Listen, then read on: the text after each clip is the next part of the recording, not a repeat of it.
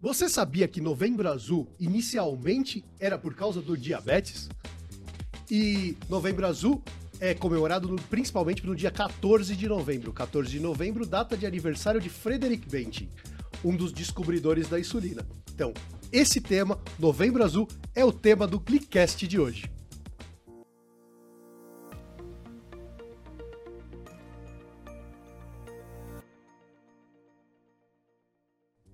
Se alguém perguntar por mim, diz que eu tô por aqui, eu tô no Glicast, o podcast da Glick.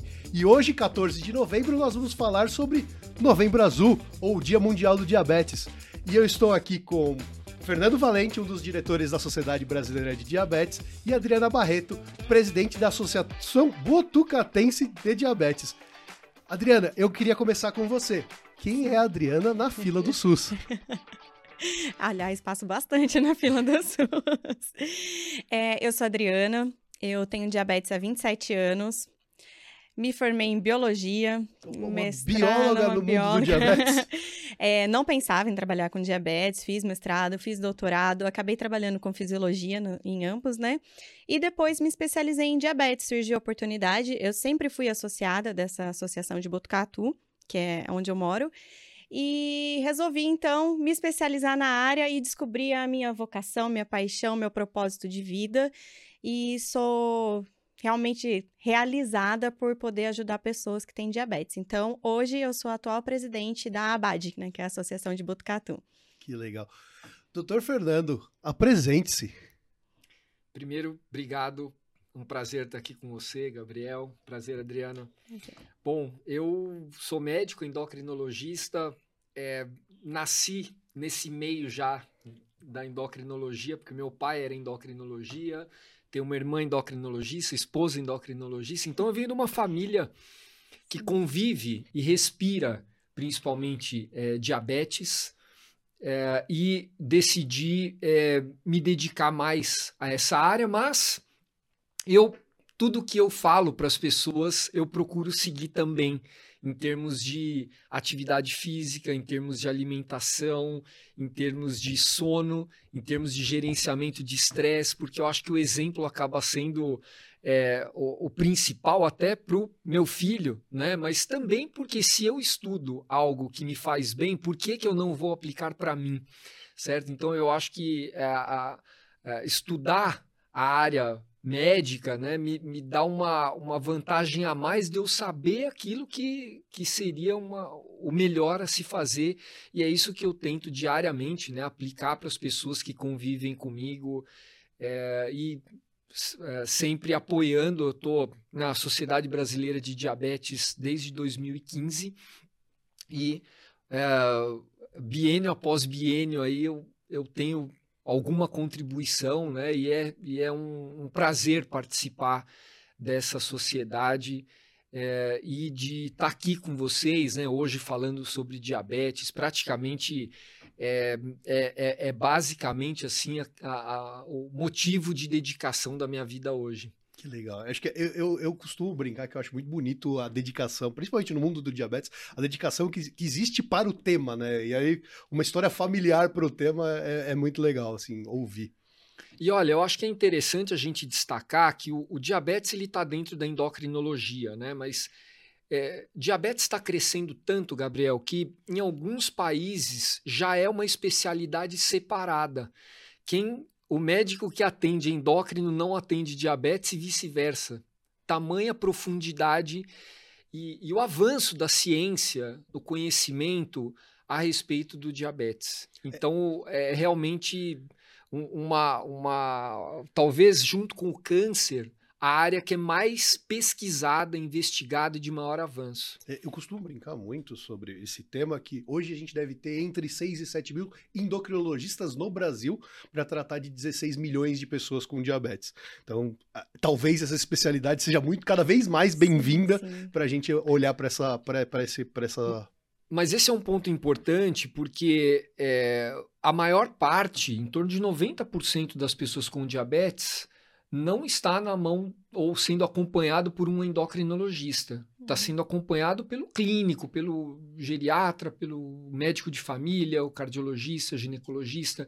Então, por isso que eu acho que é importante a gente difundir esse conhecimento em torno do diabetes, que está realmente muito difícil acompanhar de, de tamanha velocidade da inovação. Perfeito. E eu vou tentar agora só voltar um pouquinho para o assunto mês de novembro, né? É, a gente tem aí outubro rosa, é, o julho, o setembro amarelo. E como que chegamos no azul? Não sei, como é que a gente chega em novembro? É, tudo isso? Conta pra gente, Adriano, me ajuda a contar essa história. É, se eu passar dados errados, por favor, né? A gente é, mas, corta aí, é, corta bota, aqui, bota em preto e branco, depois... Não, sacanagem, mas, não é, foi em 92, né, que iniciou a parte do, do Novembro Azul como uma iniciativa mesmo de, de difundir essa informação, de... É, eu falo que não é o mês sobre. A, o pessoal costuma falar que é o mês de contra o diabetes, né? Eu não gosto dessa palavra. É um mês de prevenção, de falar sobre o assunto, de tentar descobrir novos diagnósticos, porque os dados que nós temos, que são dados que precisam ser atualizados, né, doutor?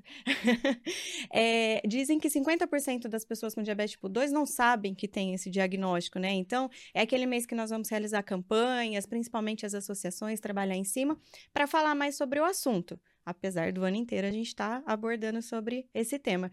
Em algum momento ocorreu, né, do, do câncer de próstata entrar, e, e devido, devido à divulgação, a parte do marketing que foi em cima, o diabetes ficou um pouco excluído, né? Então a gente está voltando com isso. Até fazendo uma promoção aí da nossa parte, né? Eu comentei com o pessoal aqui, é, eu faço parte também da coalizão Vozes do Advocacy. O Vozes, ele é, é uma coalizão de 24 associações de diabetes do Brasil. Estamos crescendo cada vez mais.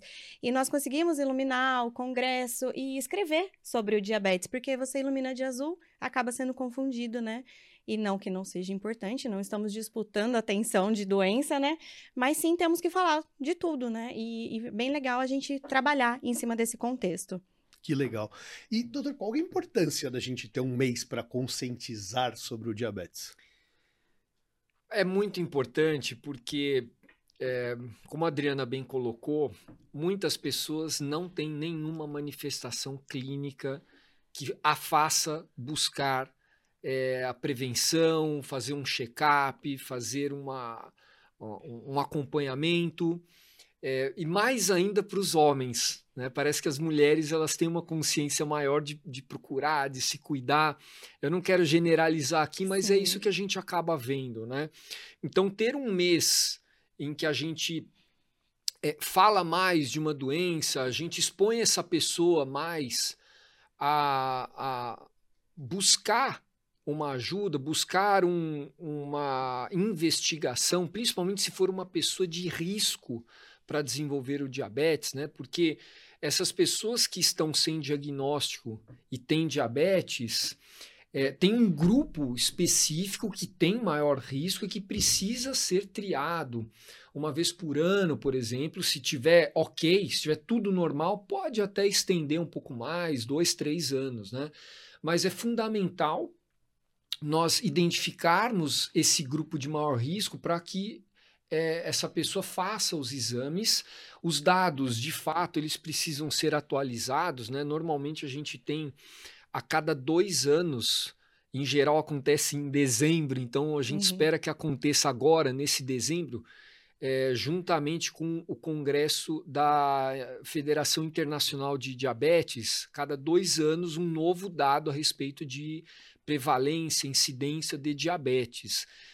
E, e no mundo, realmente, quase metade das pessoas que têm diabetes não sabem que tem. Então, como identificar? Fazendo os exames, buscando auxílio médico para é, eh, fazer o exame correto. Você sabe que toda vez que alguém fala ah, 50% é, não sabe que tem, por que, que a gente não conta para eles? Por que, que não eles, conta? Né? É, é, é, a frase, mas não é por que, que a gente não conta, mas o que faz essas pessoas não saberem é esse silêncio e como que as associações podem ajudar nesse, nesse, nesse, nessa detecção. Sim.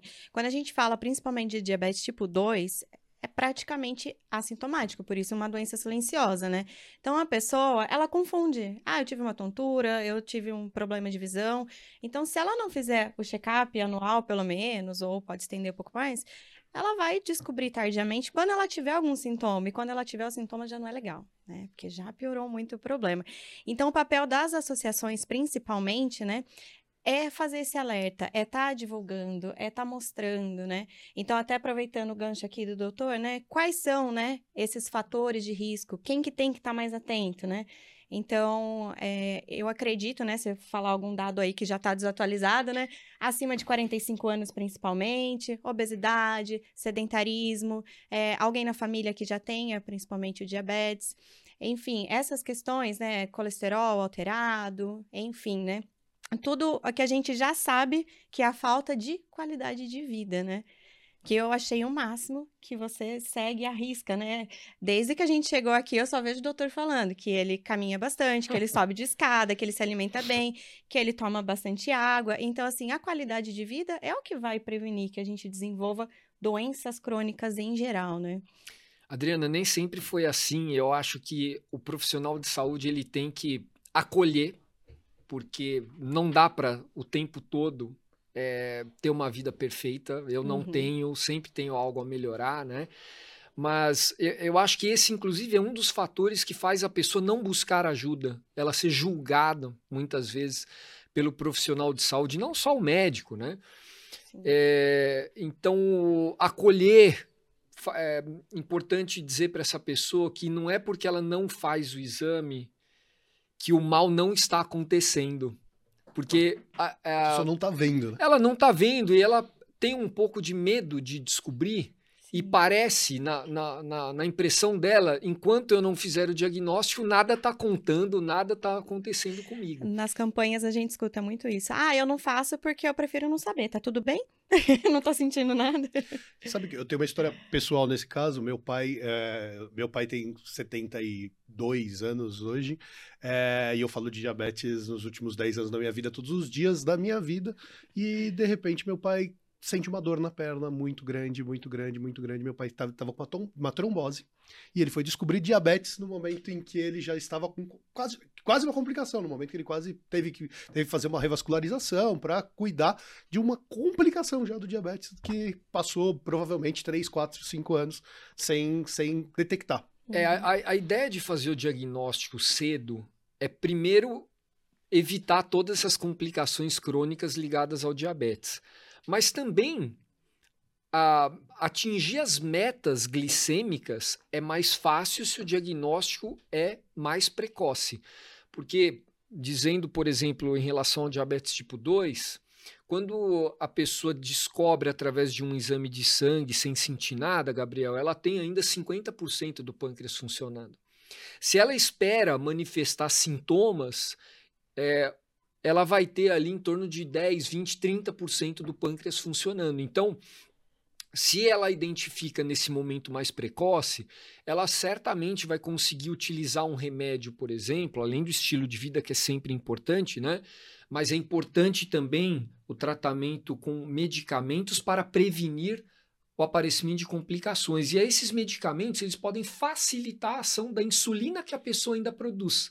E se isso é identificado num momento mais para frente, essa pessoa, mesmo com diabetes tipo 2, pode ser que ela precise de insulina. Não que a insulina seja ruim, mas você fala a palavra insulina, para muitas pessoas isso soa como uma barreira muito grande para aceitação. Perfeito. Naquele momento porque é injetável, porque a pessoa associa com algum tio que, quando Sim. começou a usar insulina, ficou cego, ou teve uma amputação de membros, ou foi para diálise. Então, é uma associação que você precisa desconstruir para que aquela pessoa. Ou até como é... um castigo, né, doutor? Exato. Eles, eles falam, ah, se você não se. Eu já, já ouvi, né? Se você não se cuidar, você vai ter que tomar insulina não é um castigo, é uma é, opção mas, de tratamento. Né? Isso, eu, eu, mas eu acho que isso está arraigado na é. população. Às vezes eu vejo a, a mães, por exemplo, trazendo crianças, né? Olha, não mexe, no, no não mexe aí na, nas coisas do doutor, senão ele vai te dar uma injeção. Né, como é. se fosse um, e eu falo para a mãe, olha, né, carinhosamente, falo, olha, não faça isso, por favor, porque o dia que realmente a criança precisar de uma injeção, isso vai soar como um castigo. e, na verdade, a injeção ela, ela faz parte da nossa vida. Né? A gente uhum. não tem.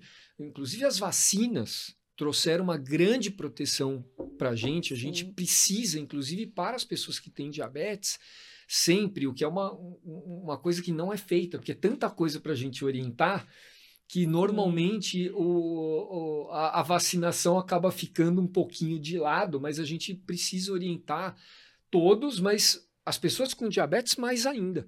Sim. a fazerem a, a, vacinação correta. E vocês comentaram é, sobre sintomas, né? Quase uma doença silenciosa e a gente começa a apresentar sintomas em algum momento.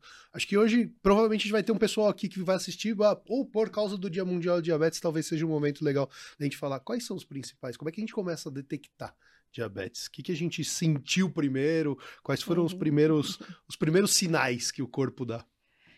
Vou, vou, falar como paciente, Já depois você fala como doutor, fala né? é, eu acho que é interessante até depois, se o doutor puder, até às vezes tem pessoas mais leigas que não têm diabetes, que o que, que, é diabetes tipo 1, o que, que é diabetes tipo 2, né? Então Vamos a gente tem isso. diversos tipos de diabetes aí, né?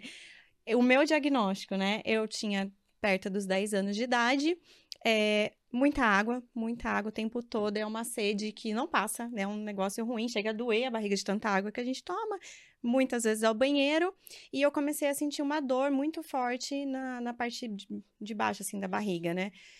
Daí meus pais me levaram para o hospital, achando que era apendicite, e que bom que eu caí na mão de um médico que falou: vamos ver a glicemia. Hoje em dia se fala mais sobre isso, mas antigamente não era, né? Não, não se fazia teste de glicemia a todo momento. Então já tirou sangue, já viu, deu 700 e alguma coisa.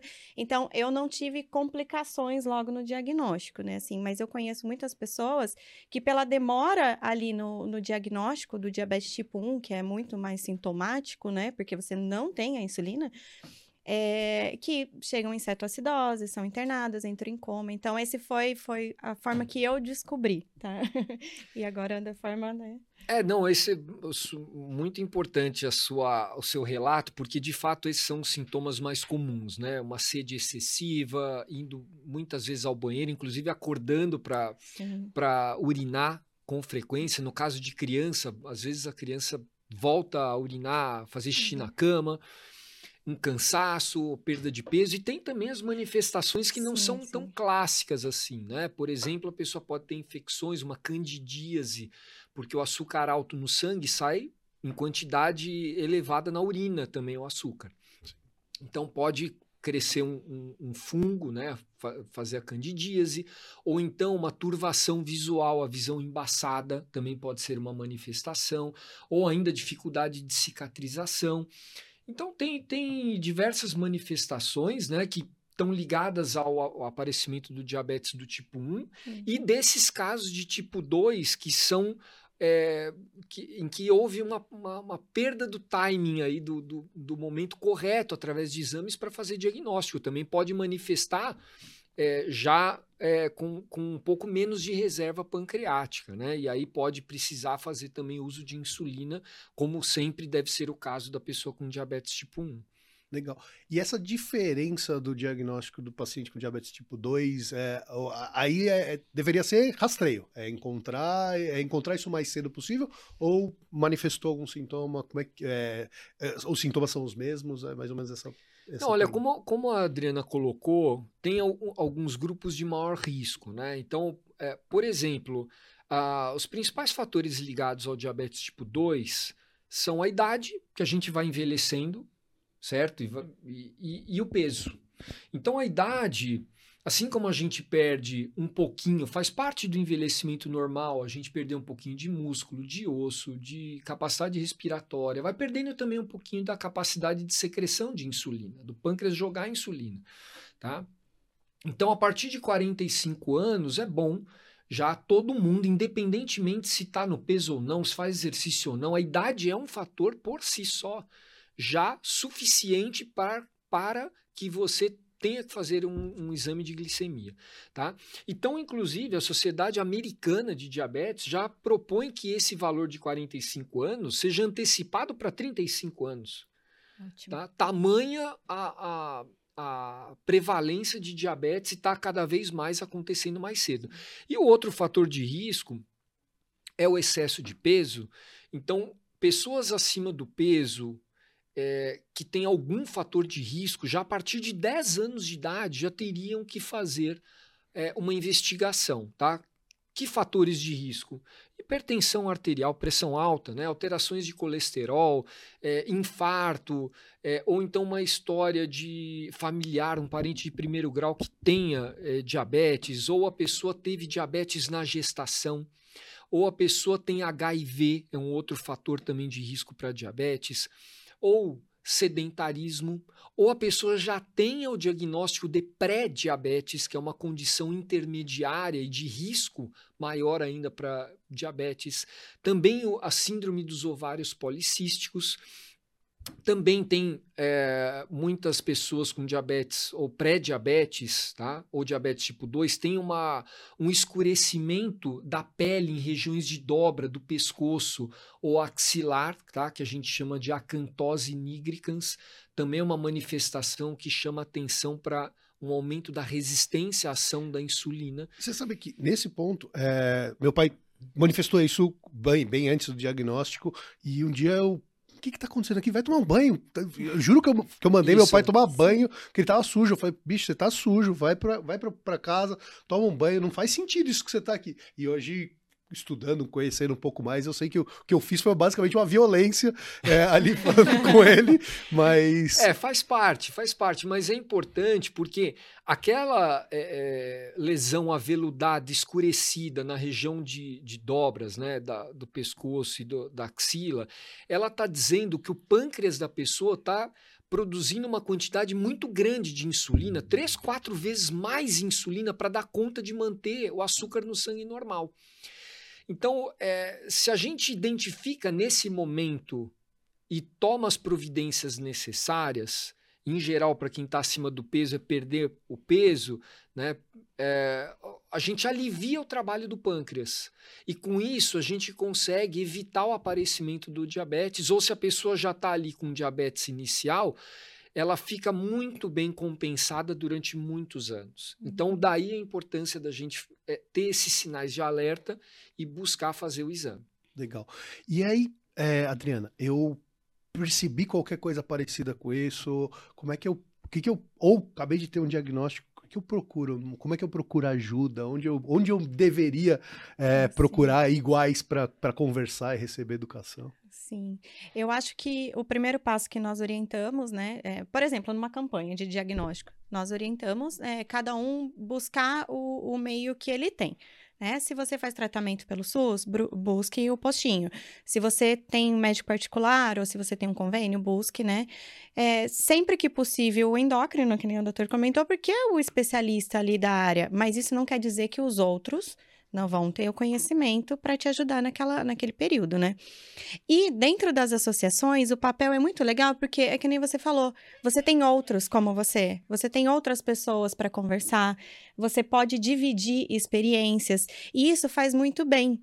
Eu, eu demorei muito para conseguir conversar com pessoas. A internet me proporcionou isso. Eu acho até engraçado, engraçado assim que eu tenho mais amizade com as pessoas com diabetes pela internet, por exemplo, porque na minha época eu não tinha amigos com diabetes.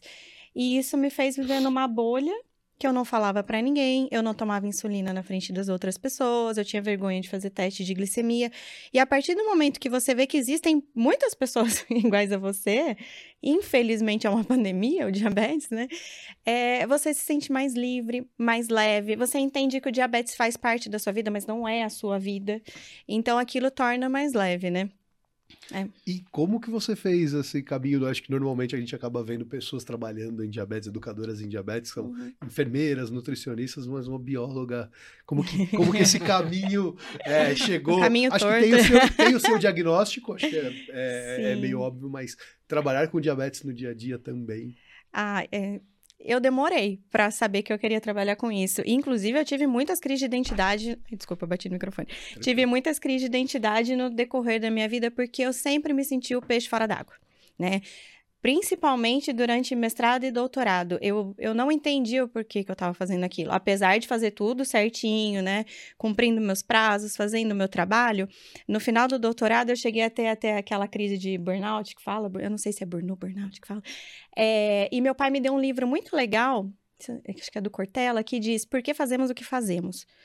Eu, eu tava fazendo algo importante bem feito, com, com cuidado, mas eu não entendia o porquê que eu estava ali.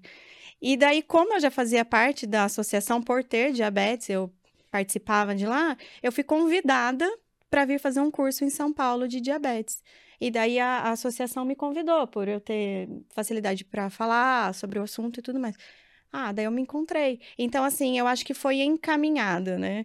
É, cada um, né, no seu, no seu, na sua crença, eu sou muito religiosa. Então, eu falo que Deus me colocou no caminho do diabetes no momento que era para eu entrar no diabetes, porque eu tinha maturidade para lidar com aquilo.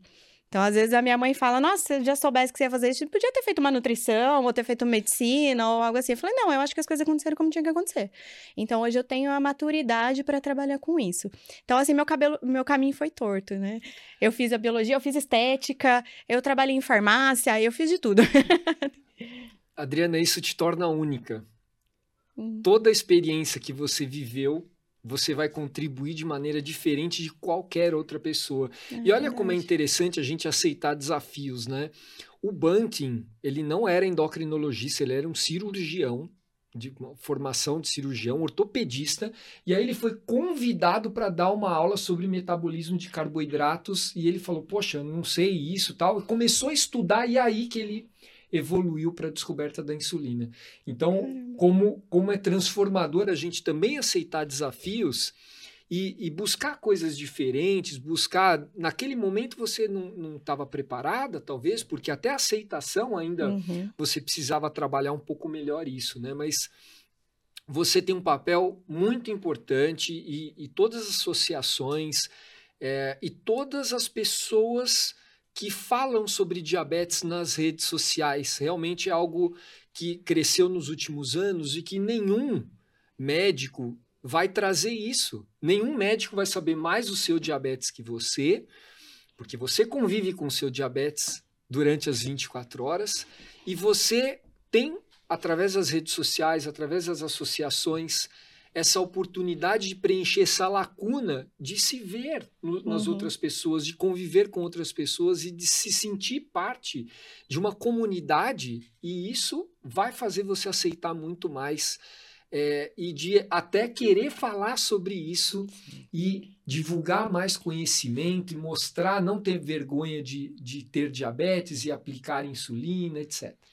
Então não tem uma, não tem um, um, uma questão para a classe médica de pessoas que não são médicos, público leigo, falando sobre diabetes. Tem, sempre tem. Claro que tem. É, assim, ó, as pessoas são diferentes e alguns médicos ficam ofendidos. Alguns médicos ficam ofendidos com a pessoa que pesquisa no Google e traz informações e, e pergunta eu acho que isso só acrescenta o fato da pessoa vir ao médico interessada, uhum. para mim é muito mais fácil, porque essa pessoa está aberta, ela está ávida. É, para essa pessoa eu muito eu, eu, eu, mostro muito mais dados, vamos dizer. A gente precisa escolher o que fala para a pessoa, porque alguns dados podem afastar a pessoa. Às vezes não é aquilo que ela precisa ouvir naquele momento. Uhum. Mas essa pessoa que tá, que já buscou no Google, que tem, tem dúvidas, eu acho que direciona, acrescenta isso, mas não é toda, todo profissional que, que tem essa abertura. É, e até por conta, às vezes, de, de, de, tempo, os médicos eles querem fazer aquela coisa direcionada para aquilo que eles estão habituados a fazer. Então, eu acho que sim, existe um certo é, uma certa rusga interna, uhum. mas à medida em que isso vai sendo muito comum, nesse último congresso, por exemplo, da Sociedade Brasileira de Diabetes, é, e, e, nessa gestão, né, essa gestão se abriu para a sociedade é, pela primeira vez não, não médicos e até influenciadores participando. Sim. Então eu acho que é uma coisa que não, não tem volta, porque é importante para a pessoa que convive diariamente com o diabetes. Sim. É, é, falando sobre o congresso, né, eu estive no congresso, a gente participou, eu facilitei, um não médico facilitou um simpósio sobre o relacionamento médico-paciente e tecnologias. É uma coisa que não é comum em congressos médicos, um não médico ter voz e ter espaço para falar. Falando de voz, eu tenho uma pergunta. Vozes do Advocacy, o que é? o Vozes do Advocacy, ele surgiu da necessidade da, das associações terem voz. né? Então, assim, é, a gente já sabe que é, é, uma pessoa falando não faz movimento.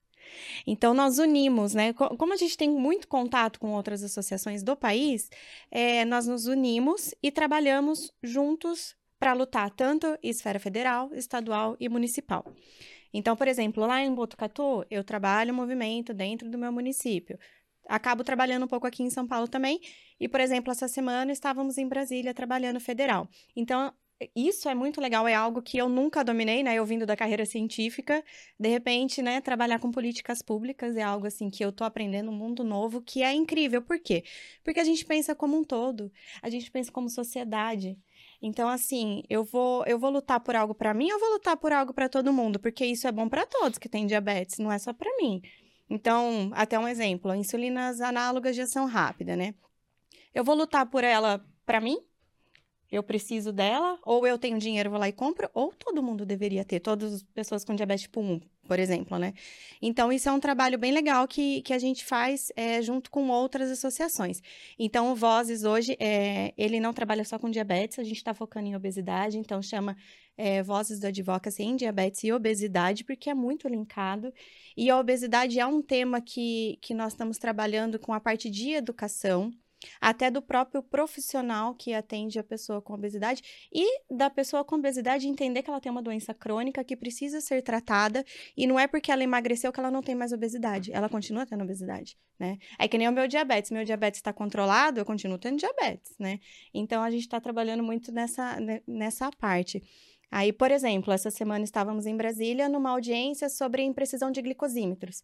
Temos mais de 100 modelos de glicosímetro no Brasil até que ponto a gente pode confiar neles, né? Então a gente foi lá debater sobre isso, levamos a Anvisa. Então esse é o papel do Vozes do Advocacy, trabalhar política pública nas três esferas do país. E, e, esse é um trabalho só de pessoas com diabetes e obesidade ou familiares, outras pessoas próximas podem participar disso? Podem, podem participar. A gente trabalha com a associação como um todo, né? Então, dentro da associação não tem só pessoas com diabetes, tem a comunidade em si, né? Então, por exemplo, nós hoje somos, representamos aproximadamente 35 mil pessoas do país. Ainda é pouco, queremos mais, né? Mas já é uma voz que tem impacto, né? Então, quando você leva isso para uma pessoa do governo, poxa, olha o tanto de pessoas que estão me pedindo isso, né? Então, não é uma coisa pontual. E acaba entrando, né? Então, quando a gente fala aí de diabetes tipo 1, os pais são muito ativos, né? Os pais sofrem muito. Muito, muito, muito. Então, eles buscam o melhor. E é legal porque eles criam, né, uma comunidade deles também. Então, isso é muito legal. Eu, na minha idade, luto por coisas um pouco diferentes do pai. Então, a gente acaba juntando todas essas vozes e fazendo essa luta. É muito legal. E como que a classe médica se, se envolve nisso, né? Além da, da sociedade brasileira, mas ou a própria sociedade brasileira é, dentro desse contexto da, do, do, que os pacientes estão reivindicando, o que a sociedade consegue trazer de, de informação também. A sociedade apoia é, esse movimento, tem um departamento né, da, na, na SBD ali de, do advocacy, e realmente é um, é um papel muito importante que faz a, a coisa evoluir né, que faz é, quando quando existem demandas, existem pessoas e essas pessoas se juntam, a força é muito maior. É, não médicos, familiares, é, pacientes, médicos então, acredito que dentro dessa, uhum. também lá em Brasília, agora que vocês estiveram, tinha lá um, um sim, médicos, sim, né, tem, também tem, representando a sociedade. É fundamental essa abertura e esse apoio para que é, facilite a, a, a, gente alcançar, atingir essas demandas, né, conseguir a muito custo, a muita luta, é, uh, melhores tratamentos, melhores formas de monitorização do diabetes, a conscientização da obesidade como uma doença. Né? A uhum. obesidade é uma é, é a doença que não tem nenhum tratamento farmacológico disponível no SUS. Essa é uma das nossas lutas também. É, então, é, o, o, quando... É, acho que só, só para o público, para a gente tentar explicar isso hoje, até a gente tá... Hoje existem nas farmácias uma série de medicamentos para tratar a obesidade, mas que são medicamentos caros. Uhum. E no SUS, hoje, a única opção para o tratamento de obesidade é direto à cirurgia bariátrica, né? Ou então... o, o, início, que é atividade física e alimentação. Então, é uma distância muito grande, né? Exato. isso, a, a alimentação, exercício, isso é importante, sempre vai ser para qualquer prevenção e tratamento de doença crônica. Mas se a gente pegar uma pessoa com obesidade e avaliar quantas dessas pessoas perdem pelo menos 5%, 10% do peso, que é um alvo ali, não necessariamente o alvo não é normalizar o índice de massa corporal, o IMC. Uhum.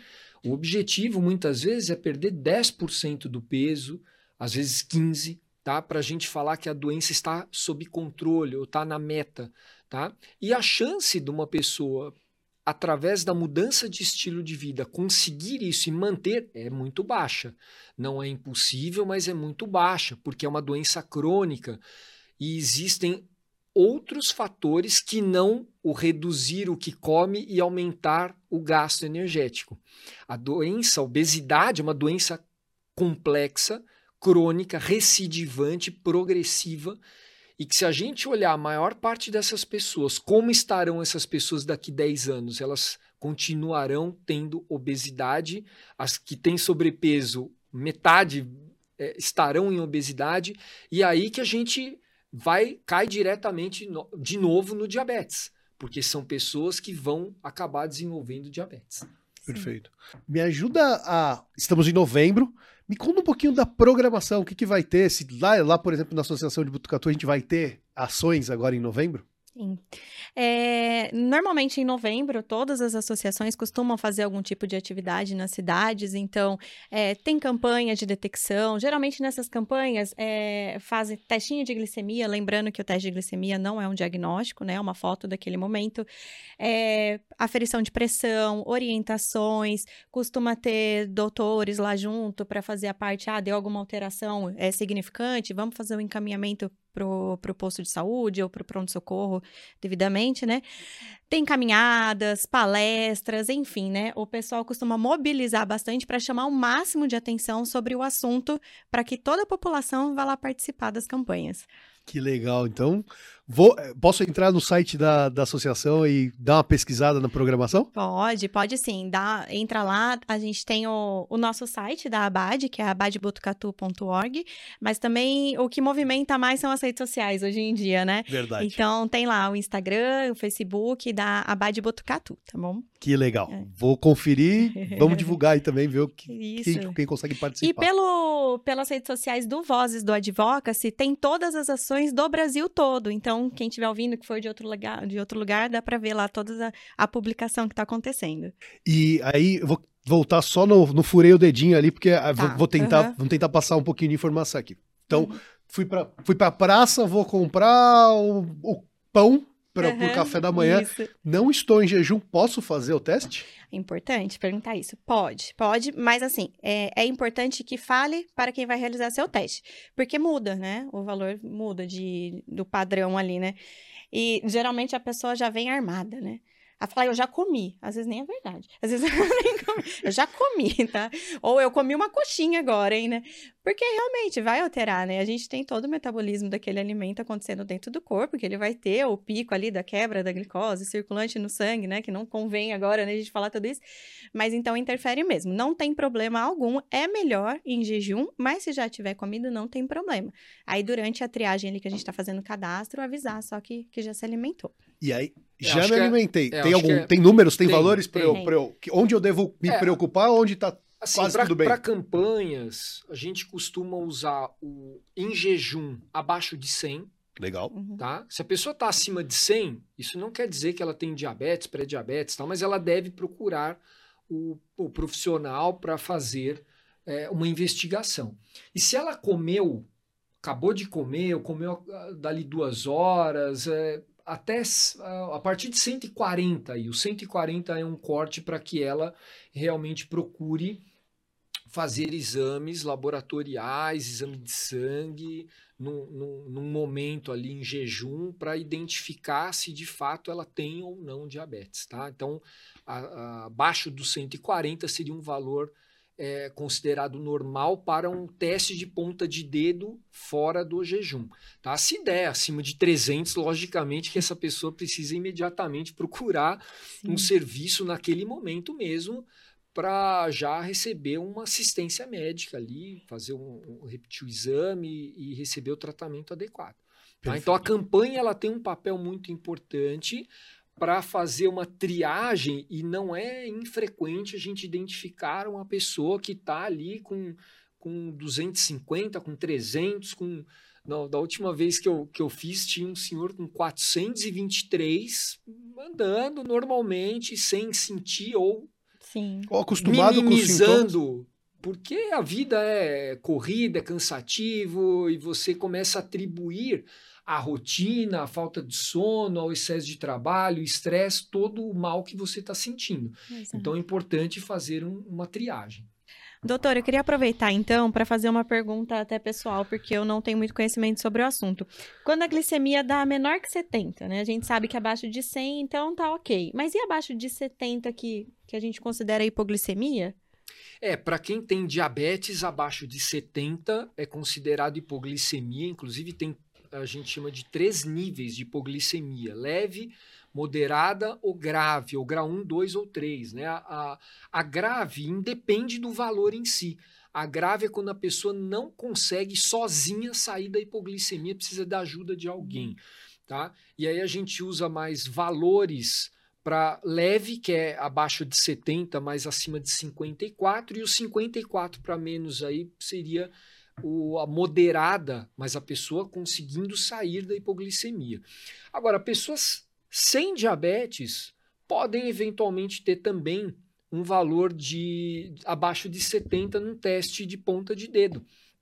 E isso não representar algum problema necessariamente. É comum, às vezes, a pessoa ter, por exemplo, 60, 65.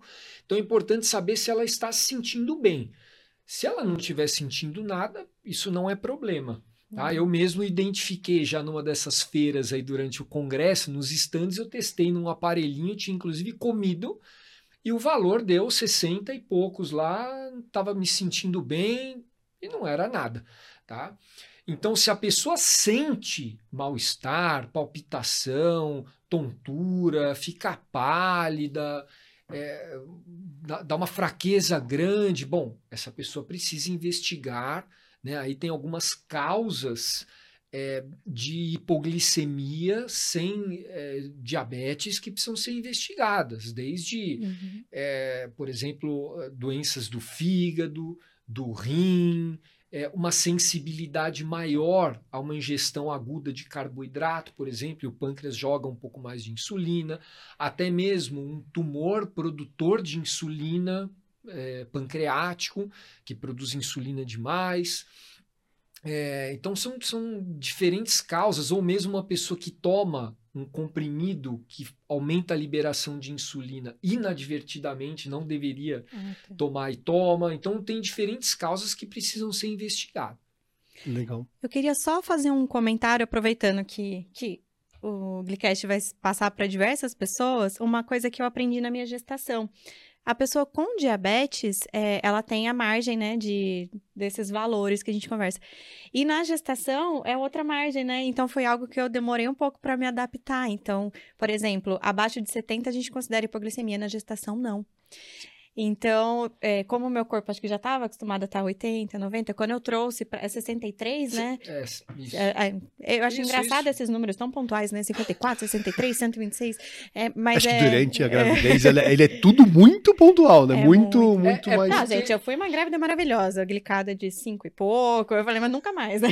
É, não, esse, esses números quebrados, assim, por exemplo, na gestação é, é considerado 92 ou mais já é diabetes. Uhum. Tá? Por, ah, por que 92? Por que 126? É, Porque então, normalmente né? esses números vêm em milimol.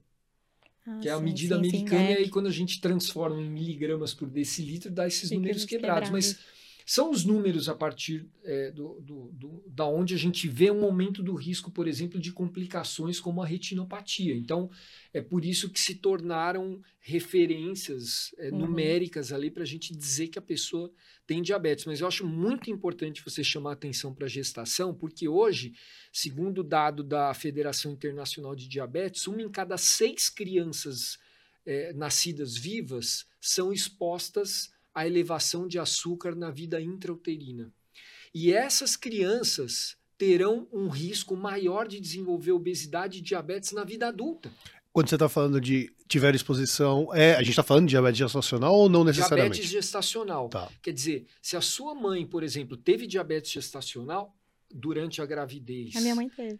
E, e não, vamos dizer, ficou com o nível de açúcar um pouco mais alto, a, o seu risco de desenvolver diabetes e obesidade na vida adulta é maior. Então você veja que, mais uma vez, falando da obesidade e tal, nem tudo depende do que come, do que gasta. Tem a questão genética, tem o que aconteceu na sua vida intrauterina ou logo após, nos primeiros dias do seu sim, nascimento, sim. se foi amamentado ou não, a amamentação protege bastante. Então, acho que um recado muito importante é toda gestante já numa primeira consulta de pré-natal, precisa fazer uma glicemia de jejum. Se der abaixo de 92, está ótimo, mas ela precisa fazer o teste de tolerância à glicose, que a gente conhece como curva glicêmica, entre 24 e 28 semanas, para ver de fato se o valor é, continua normal, tá? Não é um teste gostoso eu de ia fazer. Falar, é um exame super né? agradável. Não é, mas quando a, a, eu tenho certeza absoluta que toda mãe quer o, o melhor para o seu filho, inclusive ela, sim.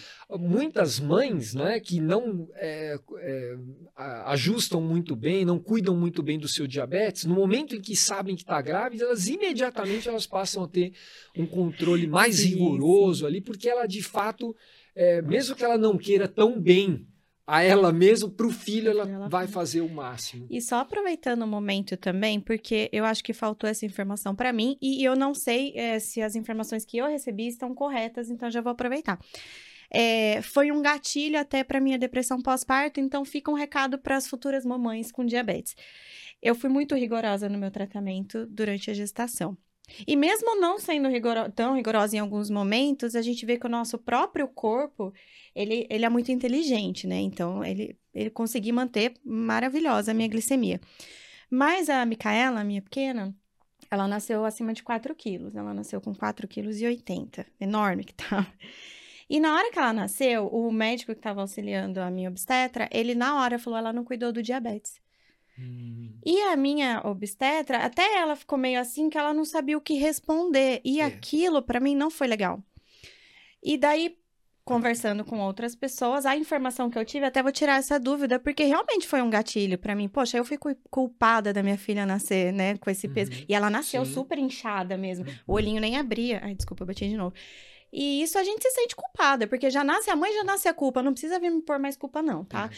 Aí o que, a orientação que eu tive é de que a própria insulina ela é um hormônio anabolizante. Sim. E no final da gestação, a minha contagem de carboidrato era um para um. Tudo que eu comia era muita insulina que eu tinha que tomar. E eu não podia ficar sem comer, né? Então, a, a informação que eu tive é que ela cresceu bastante pelo uso da insulina. Olha, você, eu acho que você não deve se sentir culpada, porque durante a gestação, uhum. a placenta produz hormônios que aumentam muito a resistência à insulina, muito mesmo. E naturalmente, a dose que você precisa para manter uma glicose normal uhum. é uma dose muito maior. Sim, sim. Tá? Então é, é, é por isso que eu comecei falando que a gente precisa acolher e não julgar. Perfeito. Né? A primeira coisa que o médico eh, precisa entender e faz parte do juramento. Hum. Toda formatura eu bato uma foto e falo, vocês estão jurando, né?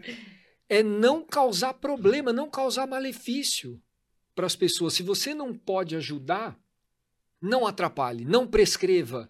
E isso é o que mais a gente vê. Prescrição inadequada de vitaminas, de, de minerais, de exames desnecessários é, de, mesmo de medicamentos excessivamente. É, não, não pode ajudar, não, é, não atrapalhe. Eu, por exemplo, nasci com, com 4,200, para você não ficar triste, tá? E que eu saiba, minha mãe não teve diabetes gestacional.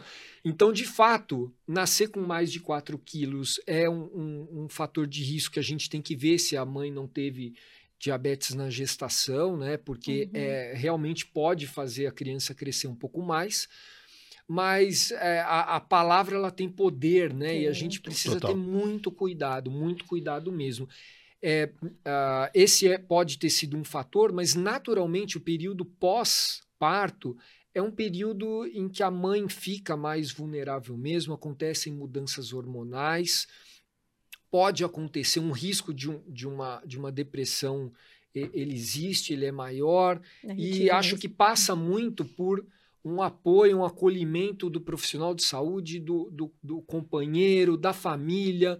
Né? A, a, normalmente as, as mulheres elas são muito sobrecarregadas.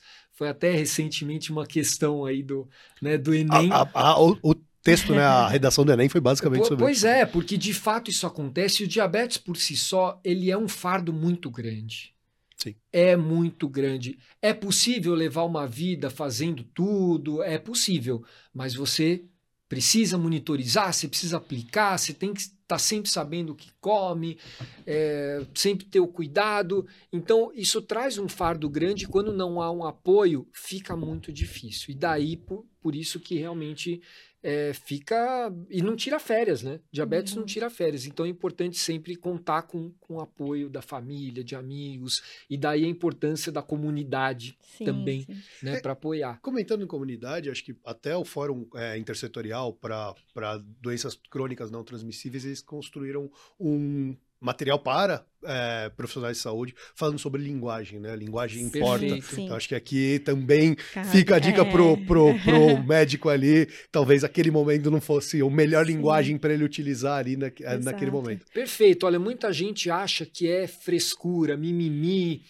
Para quem tem diabetes e já está muito bem habituado a isso, aceitou a doença, brinca com isso, isso não faz diferença. Mas para aquela pessoa que ainda não se aceitou, esse pode ser o fator que vai afastá-la do, do, tratamento. do tratamento, da monitorização. Então, é uma que não seja isso. Você sabe que teve um episódio, acho que o primeiro episódio, o primeiro Glicast que a gente fez, a gente fez com a Elo, que é, é Elo e a Beth, é, e ela contou história sobre pé diabético, né, uhum. sobre, sobre úlcera é, nos pés, e ela virou e falou assim que ela participando de uma campanha de detecção, um paciente falou, olha, é, paciente com a úlcera tal, ah, você tem, é, você tem diabetes, você está cuidando do seu diabetes? Ele, eu não tenho diabetes. Eu tenho pé diabético. Meu pé é diabético. Eu não. Então, até as questões do, da terminologia é. para o público é. leigo, talvez isso seja muito mais complexo. É verdade, é. é verdade. Eu acho que a gente, eh, logicamente, precisa ter um pouco de paciência, porque toda mudança ela leva um tempo. Claro. Né? A gente vai ainda sim, ouvir sim. muitas pessoas, até da sociedade, é, ou das associações de diabetes falando diabético, é, certo? Que, que é vai, algo que eu queria trocar na, vai acabar na, falando, mas né? é, um, é um processo. é um processo e a gente precisa, com o passar do tempo, tentar mudar essa coisa que está arraigada e principalmente para essa nova geração. Uhum. Eu acho que é, é importante essa mudança de paradigma também na linguagem. Perfeito. É, mas é, é, é, fácil de entender, né? É, é, eu não me importo de falar que eu sou diabética, mas eu entendo que eu não sou diabética, eu tenho diabetes, eu não sou o diabetes, né? Eu entendo Exato. isso. Mas, ó, só fiquei com uma duvidazinha, você pode até cortar depois. Segue, segue o jogo. Aqui, eu tenho certeza que a sua dúvida é de quem está assistindo não, ali e ajuda pra então, gente conversar. A, a Micaela, ter nascido grande não necessariamente foi por consumo de, de, de glicose, de carboidratos, pode ter sido pelo, pela alta dosagem de insulina ou a gente não tem como saber isso? Não, tem, tem uma questão genética, tem, tem a questão poréns, do, né? a, do, do, da hiperglicemia. Quanto mais alto a, o nível Sim. de açúcar no sangue, realmente é, isso pode indicar uma probabilidade maior. Tá? E a insulina, de fato, é um hormônio anabólico. Se você, eu acho que é até interessante para quem nos, nos ouve, né? Se procurar na internet uma foto da, do Leonard Thompson, que foi o primeiro indivíduo com diabetes que recebeu insulina e teve inclusive uma, lá uma insulina que era pouco purificada, teve um abscesso, tal, as pessoas normalmente não sabem dessa história, né? Mas uma foto dele antes e depois da insulina não parece a mesma pessoa. Uhum. Antes, totalmente consumido, emagrecido, Sim. pele e osso, que a gente, na linguagem que a gente fala, né? E depois todo rechonchudinho, coradinho, mostrando que a insulina ela tem um papel importante, e é uma, até uma dúvida, né? Insulina engorda ou não. Uhum. Insulina é necessária, assim como o alimento é necessário. Sem insulina a pessoa emagrece, sem comida a pessoa emagrece. Com comida demais, a pessoa vai tender a engordar e com insulina demais pode realmente favorecer Faz o ganho sentido. de peso. Tá? Inclusive, é, tá, tá tendo até uma dificuldade do diagnóstico da causa, se tipo 1 ou tipo 2, porque antigamente, e ainda alguns falam muito isso, que diabetes tipo 1 é uma doença de criança e adolescente que, que é magro. E diabetes tipo 2 é uma pessoa que está mais velha e que está acima do uhum. peso. E hoje não é bem assim, porque primeiro as crianças e adolescentes com diabetes tipo 1 crescem que bom que nós temos o tratamento e a longevidade né, aumentou muito a possibilidade de levar uma, uma vida e viver tantos anos quanto uma pessoa que não tem diabetes, Sim. certo? Então, hoje 80% das pessoas com diabetes tipo 1 são adultos. E muitos são diagnosticados na vida adulta. Por exemplo, metade acima de 30 anos. Sim. Por exemplo, 40% pelo menos. Tá? É, e o tipo 2, da mesma maneira, é, ele tem se manifestado mais cedo, porque nós temos visto obesidade infantil em crianças e adolescentes e estão começando a aparecer adolescentes já com, com, com obesidade e diabetes, e é tipo 2, tá? E ao mesmo tempo, o tipo 1, a pessoa que tem tipo 1, também pode ganhar peso, porque a população inteira está ganhando peso. A gente Sim. brinca que por que, que a, a, um tipo 1 não pode? Né? Então, por isso que é importante a gente reforçar aqui que a alimentação saudável, exercício físico, atividade física é, é importante para todo mundo. Sim. A gente não precisa desenvolver uma doença para focar nisso, pode prevenir, mas é interessante que a pessoa que desenvolve diabetes e aceita a, a, o diabetes, ela muitas vezes se torna muito mais saudável do que a pessoa que não tem diabetes. Sim. Sim. Pessoal, tem, um, tem uma galera aqui gritando que o nosso tempo estourou, tá? A gente tá. Tem, tem, tem, gente atrás das câmeras falando, pelo amor de Deus! Esse vai ser o episódio mais longo do, do, do Glicast. Então. A gente queria, gosta de falar, né? eu queria primeiro pedir uma mensagem de cada um de vocês sobre novembro, sobre o Novembro Azul, sobre o Dia Mundial de Diabetes, o que, que vocês têm para contar. Mulheres primeiro. Muito obrigada. ah, a mensagem que eu deixo é, pessoal, se cuidem, né? É, tenham uma vida saudável eu trabalhar é importante, mas trabalhe para viver, não viva para trabalhar, né? Então, tenha qualidade de vida, eduque as crianças para que tenham qualidade de vida. O problema da obesidade infantil não é só a questão que o pessoal fala de videogame. As crianças já crescem sabendo que elas vão ter que estudar, estudar, estudar, estudar para passar no vestibular, para ter um emprego, então elas ficam estudando e não brincam mais, não correm mais. Então, a qualidade de vida, a prevenção é o melhor que a gente pode trabalhar. Esse, essa é a minha, a minha dica. Que legal. Excelente. Eu acho que eu só para acrescentar, nunca é tarde é. para a gente ir atrás disso. É, então, aproveitem o novembro para fazer os seus exames. É. Nunca é tarde.